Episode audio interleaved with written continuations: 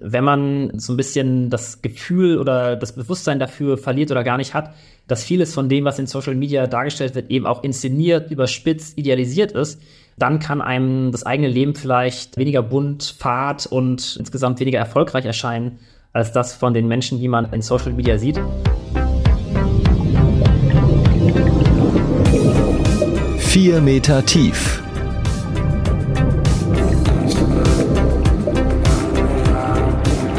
Der Deep Dive in dein Thema. Ich weiß nicht, wie es euch geht, aber ich verbringe echt viel Zeit am Handy. Es ist das Letzte, was ich vor dem Einschlafen checke und das Erste, worauf ich nach dem Aufstehen schaue. Ich weiß gar nicht mehr, wann ich mein Handy das letzte Mal wirklich für mehrere Stunden aus der Hand gelegt habe. Und ich finde das zwar nicht gut, aber irgendwie komme ich auch nicht davon weg. Immerhin bin ich damit nicht alleine.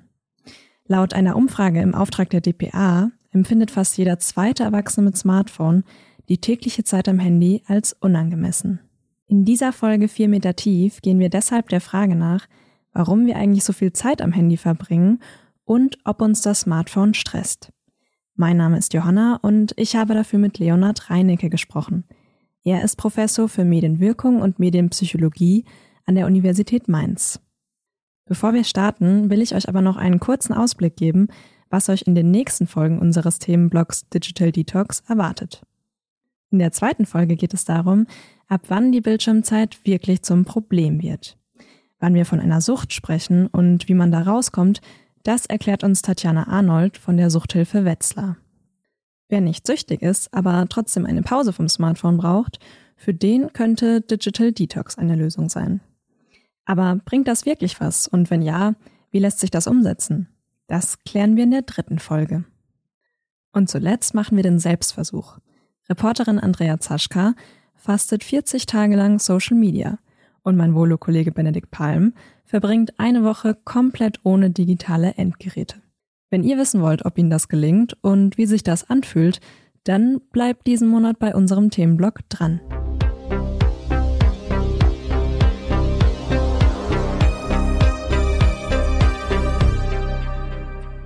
Jetzt mal ehrlich, wer von euch hat mir gerade eigentlich gar nicht richtig zugehört, sondern nebenbei irgendwas auf dem Handy angeschaut?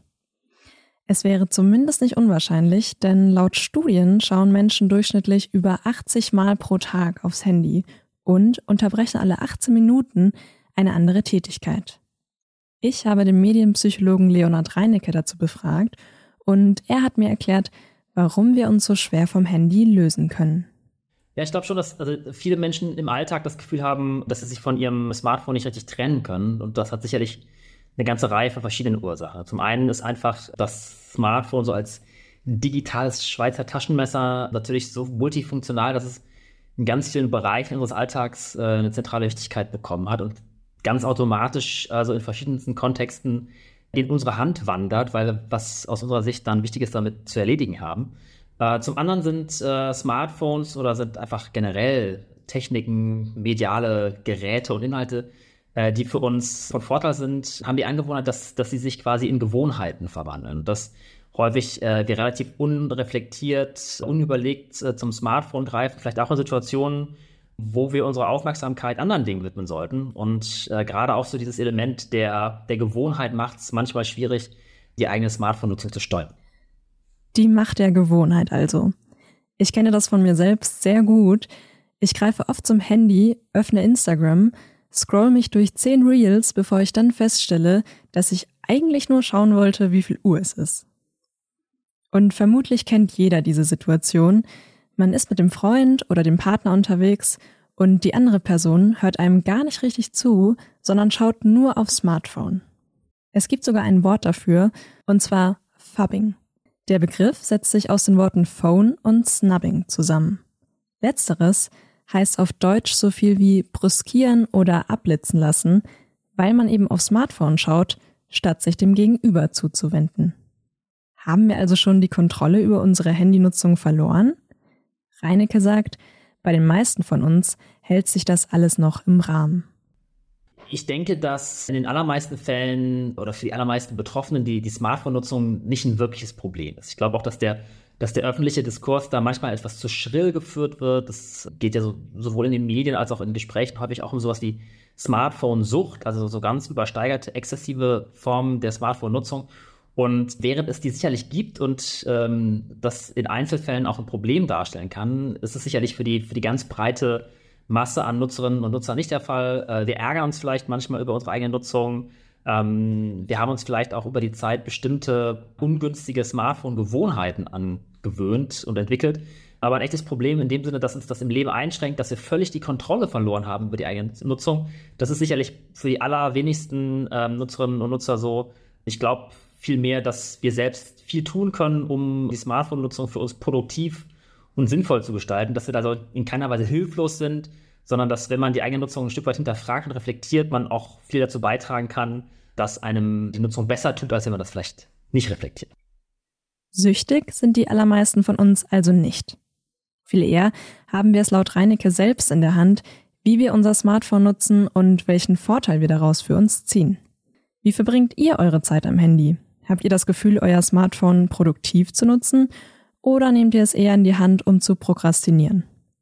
Schreibt uns das doch gerne bei Instagram in die Kommentare unter diese Folge. Dort heißen wir 4 Meter tief, die 4 dabei als Zahl. Und wenn ihr ein Thema habt, das wir mal in diesem Podcast angehen sollen, dann schreibt uns gerne auch eine E-Mail an 4-meter-tief.vrm.de. Die 4 hierbei ausschreiben.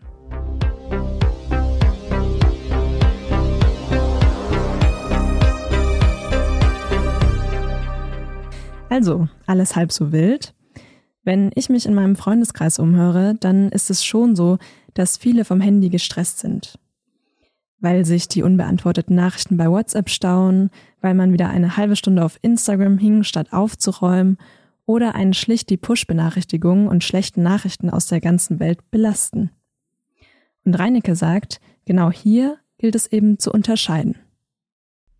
Ich würde überhaupt nicht bestreiten wollen, dass, dass Smartphones ein Stressfaktor im Alltag sein können. Ich denke, dass da wichtig ist, dass man ähm, in gewisser Weise auch für sich feststellt, in welchen Bereichen denn Stress durch Smartphone entsteht und warum. Also, dass man ein Stück weit hinterfragt, in welchen Aspekten, in welchen Situationen nehme ich das Smartphone eher als Belastung und weniger als eine Bereicherung wahr.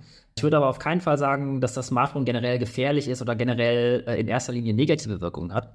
Ich glaube, dass es eine ganze Reihe von Möglichkeiten eröffnet zur Kommunikation, äh, zur Information, zur Unterhaltung und dass es auch ganz stark in den Händen der Nutzerinnen und Nutzer liegt, diese Möglichkeiten sinnvoll, produktiv einzusetzen und ähm, dabei vielleicht auch Stressquellen zu vermeiden.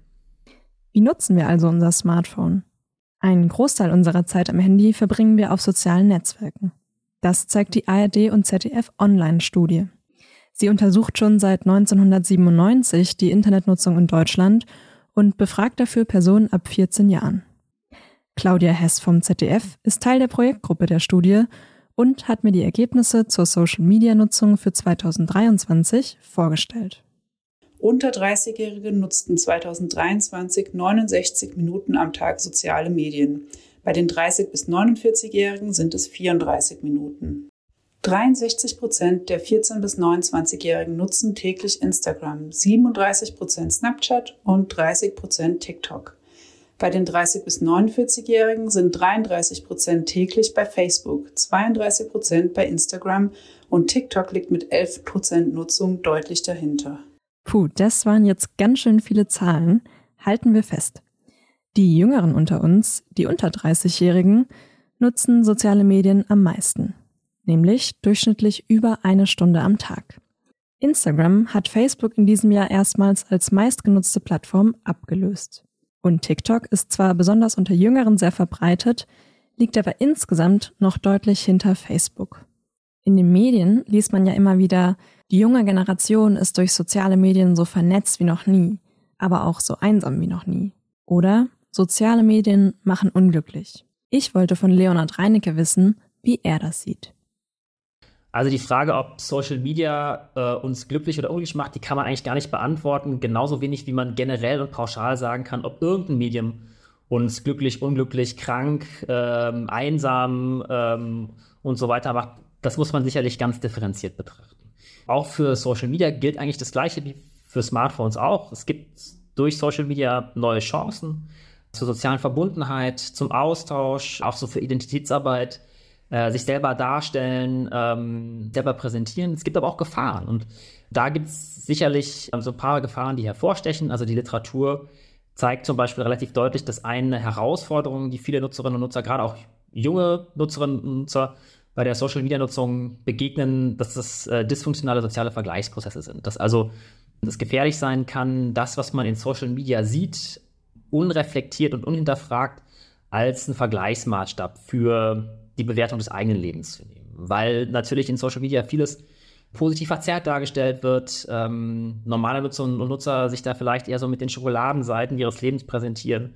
Das sicherlich in noch stärkerem Maße für Social Media InfluencerInnen gilt, die eben da auch nicht in erster Linie aus ihrem Alltag berichten, sondern vor allem Highlights darstellen. Und ähm, wenn man so ein bisschen das Gefühl oder das Bewusstsein dafür verliert oder gar nicht hat, dass vieles von dem, was in Social Media dargestellt wird, eben auch inszeniert, überspitzt, idealisiert ist, dann kann einem das eigene Leben vielleicht weniger bunt, fad und insgesamt weniger erfolgreich erscheinen als das von den Menschen, die man in Social Media sieht. Ähm, und das kann sicherlich dazu führen, dass man mit dem eigenen Leben weniger zufrieden ist. Das ist vielleicht eine zentrale Herausforderung, die sich bei der Nutzung von Social Media stellt. Auch bei Social Media gilt also, es kommt ganz auf die eigene Nutzung an.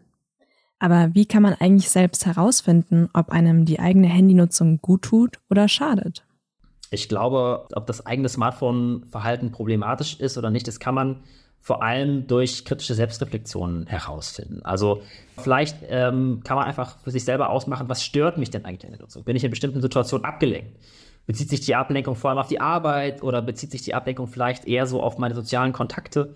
Das heißt, wenn ich mich selber durch meine Smartphone-Nutzung oder auch die Smartphone-Nutzung von Menschen in meinem Umfeld eingeschränkt fühle oder das Gefühl habe, da entstehen negative Konsequenzen, dann sind das potenziell problematische Formen der Nutzung, ähm, die man hinterfragen sollte und äh, wo man natürlich dann auch gezielt ansetzen kann, um was im eigenen Nutzungsverhalten oder auch in dem Nutzungsverhalten der Menschen in der eigenen Umwelt äh, zu verändern. Wie man die eigene Nutzung verändern kann, darauf schauen wir in den nächsten Folgen noch genauer. Ich habe jetzt mal meine eigene Bildschirmzeit angeschaut und äh, die beträgt im Schnitt so drei Stunden. Das ist jetzt nur mein privates Handy. Arbeit ist da noch komplett ausgenommen, also ganz schön viel, finde ich. Und ich habe mir jetzt vorgenommen, eine App auszuprobieren, die meine Bildschirmzeit zumindest auf zwei Stunden einschränkt.